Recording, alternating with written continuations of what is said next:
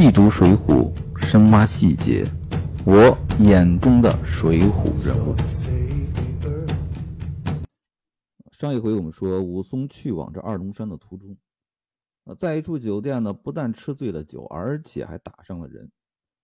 这喝醉以后呢，也十分的狼狈啊，拿着把刀对着一个大黄狗就杀来杀去，啊，结果呢，在这河里出尽了洋相。不但如此，还被人家拿住，绑绑在柱子上，啊，被人狠狠的打。啊，正在这时候呢，有个人凑上来，认出了武松。这个人是谁呢？啊，不是别人，宋江。宋江和武松呢有过一次见面，是在柴大官人的庄园上。那我们都印象特别的深啊。宋江和武松一见如故啊！那宋江对武松那真的是爱的不要不要。两个人呢都是柴大官人的客人，结果这宋江天天就拉着武松吃酒，这不像客人呢，你是主人了呢你。天天呢拉着武松呢聊天啊，尤其是武松走的时候，那宋江那个不舍得哟。就演了一出十里相送的好戏。那这一次呢，他俩又见面了，事隔的时间其实也不长，没多长时间。那这次见面，两个人呢又是怎样的一种感觉呢？这武松一看，哎呦，是我的宋哥哥。这宋江连忙呢。和这旁边人就解释了，这是谁呀？这是打虎英雄武松啊！结果这把武松抓起来，那兄弟俩这啊，连忙慌着就把这武松给解下来，而且找了几件干衣服给武松穿了。那进得屋来呢，武松呢就要给这宋江下拜。这是规矩哈，江湖上的好汉见了宋江，基本上都少不了这个动作。这武松呢要拜，这宋江一把扶住，说：“兄弟啊，你酒还未醒，且坐一坐，说话。”于是呢，两个人就坐下了，啊，聊什么呢？聊各自的经历。那武松呢就把自己这个自从和宋江一别以后，先是打虎。对吧？然后做了都头，然后杀了西门庆，啊，又被发配，然后呢，血溅鸳鸯楼，把自己的经过这一说，其中啊，有两个人的反应啊，特别的有意思，谁呢？咱们先不说，啊，咱们先说说宋江为什么在这个地方。宋江其实呢，这一段过得很平静，很自在啊。他在这个柴大官人的庄园呢住了半年啊，然后呢，就宋江是个孝子，特别担心的家里面啊，担心他的爸爸宋太公啊，于是呢，他就让他的兄弟啊，就回去探听消息，顺便也看一下他爸爸啊。结果呢，这家里面就传来消息了啊，说什么呢？就说这件事呢。啊，与家里面呢也没有什么关系了啊！大家还记得啊？宋江当年啊，鸡贼鸡贼的，嗯，他早早的就和家里面立了一个什么文书，也就是咱们简单来说，就是脱离父子关系的文书，脱籍啊，就是我宋江犯的事儿和我家里无关啊，而且是经过官方认证的，所以说宋江这事儿他连累不到这个。他父亲宋太公那里说：“家里现在没事儿，现在呢只是要抓你，而且呢有朱雷二位都头啊啊在暗中帮你啊，这个事儿呢已经慢下来了，就是没人管啊，也没有人真心要抓你啊，这事儿差不多了啊，这是第一啊。然后呢，宋江现在这个地方叫什么？”叫做二虎山，啊，白虎山。这白虎山呢有一个孔太公，这孔太公呢有俩儿子啊，一个呢叫做孔明，一个叫做孔亮。这两个兄弟呢也好这个使枪弄棒。这孔太公呢也早听说这个宋江的大名，于是呢就到这个柴进府上啊，把这宋江给给接过来了啊，来我这府上住一住。啊，于是呢宋江就在这个庄园上就住了下来。啊，结果今天就碰上了武松。那武松打的是谁呢？打的就是这孔家的两个兄弟。那宋江把自己的事情这一说，那武松呢把自己的经历一说，啊，谁惊了？谁慌了？这俩兄弟慌了。啊，看书上怎么说的？这武松说完自己的经历，尤其是啊，血溅央楼，说完以后，这孔明、孔亮两个兄弟听了大惊，啊，扑翻身便拜。这武松呢，武松。是讲理的人啊，慌忙打理，却刚才啊甚是冲撞，休怪休怪。武松态度还是很谦恭的。那这两个兄弟啊，这个态度很有意思，咱们对比一下啊。宋江把武松认出来以后，就向旁边人说了啊，这是我的好兄弟，就是我以前跟你们说过的景阳冈上打虎的英雄武松。这兄弟两人什么态度呢？慌忙把他解开了，啊，把武松解开了，呃，是挺慌，但是也就解开而已，把你放了。那武松讲了自己的经历以后呢，这两兄弟可不就可不是慌了，是听了大惊，而且翻身便拜，这是认大哥的节奏，谁翻身便拜呀？好汉见了宋江，翻身便拜。为什么？那是真福啊，那是福气。那见了一般人，他不会翻身便拜的啊。这孔明、孔亮两兄弟啊，为什么对武松翻身便拜？是不是心里服服气不服气呢？啊，我觉得第一啊，他发现武松真的是个好汉。啊，心里面是服的，但是更多的是什么？我觉得更多的是怕。武松是不是好汉？当然是好汉，光一个打虎就已经能证明武松是个好汉。那为什么说了以后的经历，这俩兄弟的态度一下子又又上了一个档次呢？这两兄弟发现武松啊，不光是一个好汉，而且是一个什么心狠手辣的杀手啊！那是真敢杀呀！你看他后面杀的谁？张都监、张团练，这都是军队里面的、部队里面的官员，也被他杀了。你说他怕不怕？他能不怕吗？他把武松抓起来捆着打呀！刚才，如果说武松翻了脸，日后找他们这个兄弟俩寻仇，你说他们俩还活得了活不了？他们不了解武松啊。当然，我们知道武松绝对不可能干出这种事情。但是对一个老百姓来说，好嘛，我得罪的是一个什么朝廷啊？不敢说这个。是不是头号通缉犯不敢说，但最起码是当年啊，应该是在刑部挂号的要案了。这个叫什么叫北宋十大恶匪啊？这个武松啊，应该是排得进去的。所以说，这两个兄弟的态度啊，一下就反映出了在那个时代啊，有一个非常重要的规矩。啊，其实现在啊，在很多时候也有啊。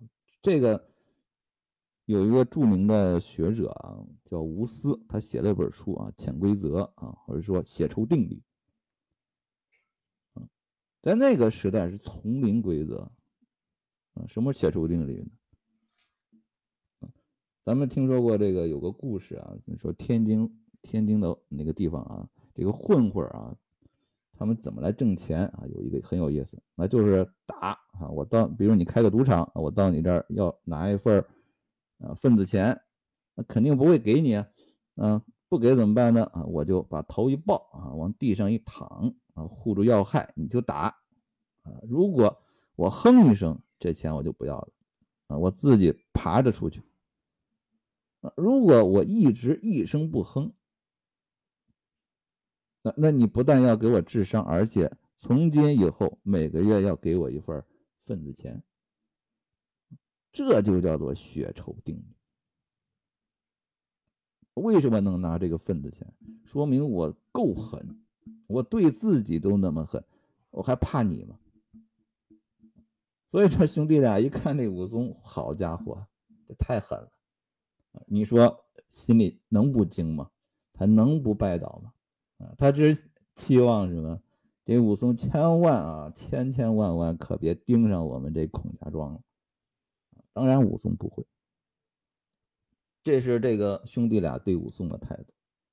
那宋江呢？啊，有了前面的第一次相遇哈，我们知道宋江对武松啊，那是有多么喜爱。那放在现在，那叫什么激情四射呀？那第二次见面，那宋江对武松的态度有没有什么变化？还真有。啊，虽然宋江对武松呢依然是非常热情，两个人呢就晚上啊就住在一起啊，同榻啊，叙说了这一年有余的事情，也就分开有个一年多。宋江呢还是很高兴，又见面了和兄弟，但是呢这个未来。怎么办？这两个人是一定要谈的。这武松呢，就说啊说了，说这个这杀了这么多人以后啊，这江湖上就很难容身啊，怎么办呢？就准备上这二龙山宝珠寺去找这鲁智深啊，去那里入伙。这宋江呢啊，听了这个武松的去向。他回答了两个字啊，非常有意思，叫做“也好”，啊，很值得品味一下哈。咱们举个生活里的例子，比如说哈，啊，你见了一个朋友说啊，啊，过两天有空，嗯，咱们一块儿吃顿饭，啊，约饭。这生活里经常有这样的对话对吧？啊，那人家说了，哎呀，这两天有点忙啊，咱们下一星期再约吧。嗯，你会怎么说呢？很多人就说啊，也好，然后大家打哈哈，再见啊。那这个对话什么意思呢？啊，其实就是我们什么成年人之间的客套，一个也没真心去要请，一个也没有真正想吃啊，大家都心知肚明，这个也好，就这个意思。那宋江这个时候呢，没有。挽留武松，也没有邀武松说你跟我怎么怎么样，没有，啊，说了一句也好，和宋江第一次见武松那个热情就形成了很鲜明的对比。哎，怎么回事？啊，其实很简单，和孔明、孔亮两兄弟的感觉，我觉得都是一样的。宋江这个时候也怕，武松这罪实在是太大了，杀的人。部队的官员犯的罪太大了，这宋江啊，他也有点罩不住了，所以说他没有过多的说挽留他，或者说我给你安排个去处啊，他用一个也好，也不错，嗯，也挺好，就把自己先撇开了。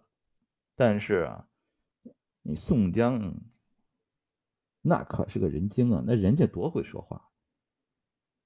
换一般人说句也好啊，那咱就不说这事儿了。宋江没有说完也好以后呢，他把自己的热情呢又展现出来，他是这么说的啊，我不瞒你说，啊，说我的事儿我也不瞒你啊，我去哪儿？我要去这个清风寨小李广花荣那儿啊，那是我一个好兄弟，他让我去他那儿避避难啊，我过两天就准备去，要不兄弟你跟我一块儿去这个清风寨。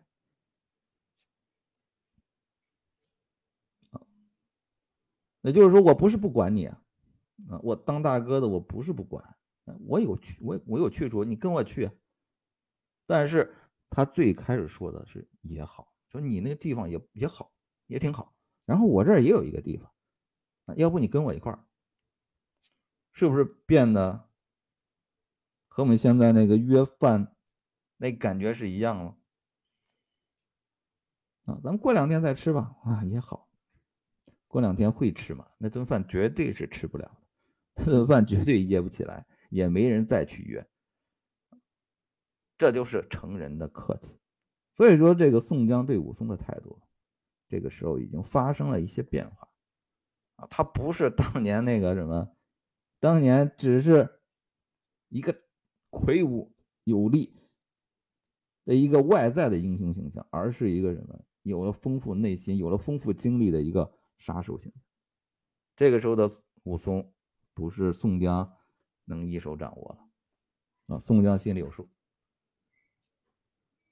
啊，这武松呢一听啊，其实武松说的还是很客气的啊。他说：“这个哥哥呀，啊，咱们呢这个有这个感情没错，但是呢，你带着兄弟我呀。”去那里是挨不了多长时间的，没有办法长久这个事儿。为什么啊？兄弟啊，武松，我做的这个犯下的这个事儿太重了啊！古代呢有这个嗯大赦这一说，比如说这个新皇帝登基了啊，天下大赦。那武松犯这个罪是什么？遇到这种大赦也不能免的罪。罪太重了，因此呢，啊，我武松呢只能投着二龙山落草避难。而且呢，我现在是扮作头陀，也没有办法和这个哥哥同住啊。我一个头陀，你这个你宋江吧，扮成一个啊普通读书人老百姓，咱俩在一起，这很不协调，让人生疑啊，也不能同住，路上呢也会让人生疑。所以呢，哥哥你就去你的清风寨，我呢就上我的二龙山。那宋江呢，什么态度呢？宋江也没有再多说这个事儿。他说：“啊，既然兄弟呢啊有此心，那我哥哥我也不敢苦劝，嗯，你只陪我这几日便去吧。”就俩人再聚几天啊，然后这个你就去二龙山吧，那我就去我的清风寨。那宋江呢和这武松两个人就在这孔太公的庄上啊，就住了十几天。宋江和武松呢，准备呢就一块要出发了。这两个人呢就背了行李出了城门，说着闲话。走到哪儿？走了四五十里，来到一个瑞龙镇的地方，是个三岔路口。啊，两个人呢，这个时候要真要分开，两个人路不一样了。啊，这宋江呢和这武松是怎么分别的？啊，宋江是这样说的：啊，兄弟啊，我和你今日分手，就在这里吃三杯相别，喝三杯酒。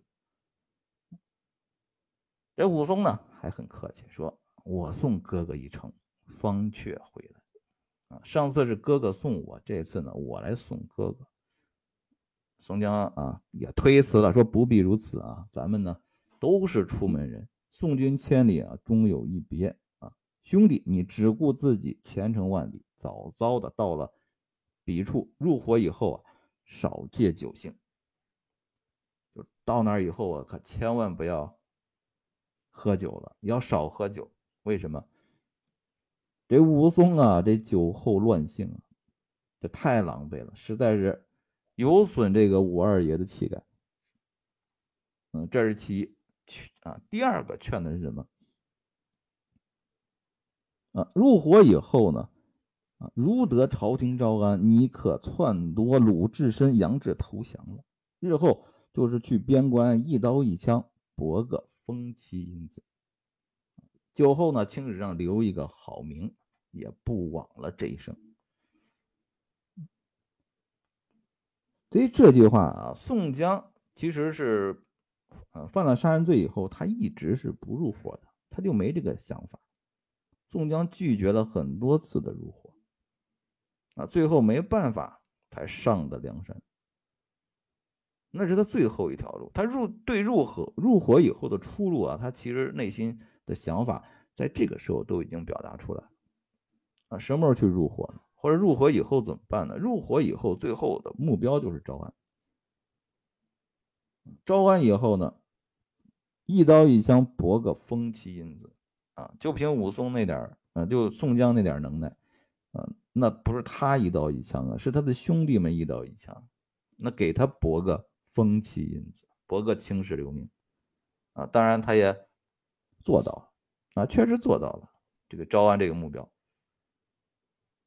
啊。他也是这样劝武松：，那你你你去入伙，我也没意见，那是你的一条出路。但是你的目标是什么？招安。两个人呢，就就此作别。那武松呢，就上了二龙山。啊，投奔了鲁智深、杨志一伙。啊，这二龙山这个鲁智深这一派系啊，将来也是梁山的一个重要力量。那那武松的故事呢，讲到这儿就暂告一个段落。啊，这《水浒》里面的人物啊还有很多啊，咱们下一回我再想想看讲哪个人啊还比较有意思，咱们。继续再开个人物。